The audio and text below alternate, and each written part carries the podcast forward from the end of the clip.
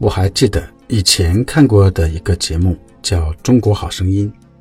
每当一个歌手演唱完，导师就会对演唱的选手进行点评。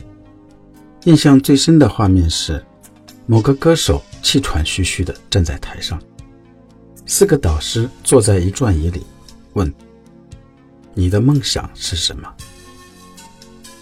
那些歌手的回答我已记不太清楚了。大多数的时候，我们也都是听听罢了，因为他们的梦想貌似和我们没有什么关系。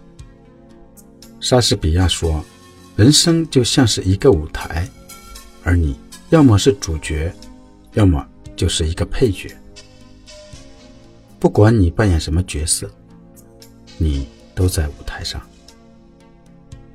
现在，我想请你停下来思考一个问题：假设舞台上那个气喘吁吁的歌手是你，有位导师现在问你，你的梦想是什么？众目睽睽之下，当台下几万双眼睛盯着你，期待你的答案时，你会说些什么呢？有一些人很清晰。因为梦想始终在他们的心中激荡，回答这个问题的时候，自然毫不费力。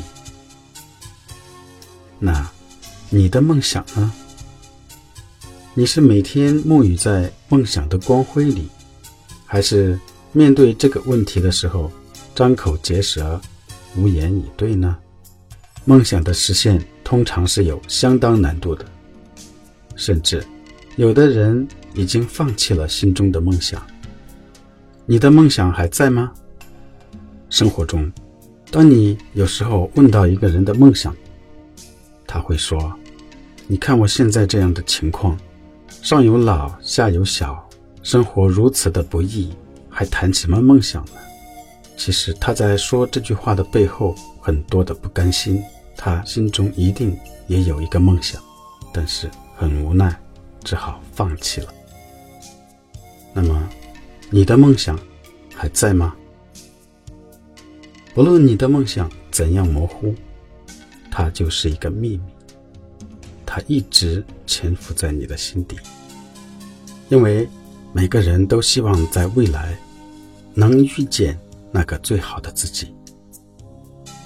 那么，怎么样找回自己的梦想，或者说，怎么样更加清晰的确定自己的梦想？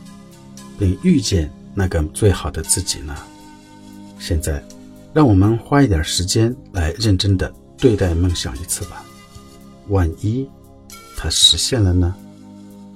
毕竟，有很多人已经实现了，他们品尝到了那种美妙的滋味。这一次对待梦想，你花费时间的长短，可以自己把握，半个小时也好，两个小时也好。一整个下午也好，总之，为自己的梦想花费多少时间都是值得的。接下来，我会提出一些问题，一些在你生活中平常没有人问过你的问题。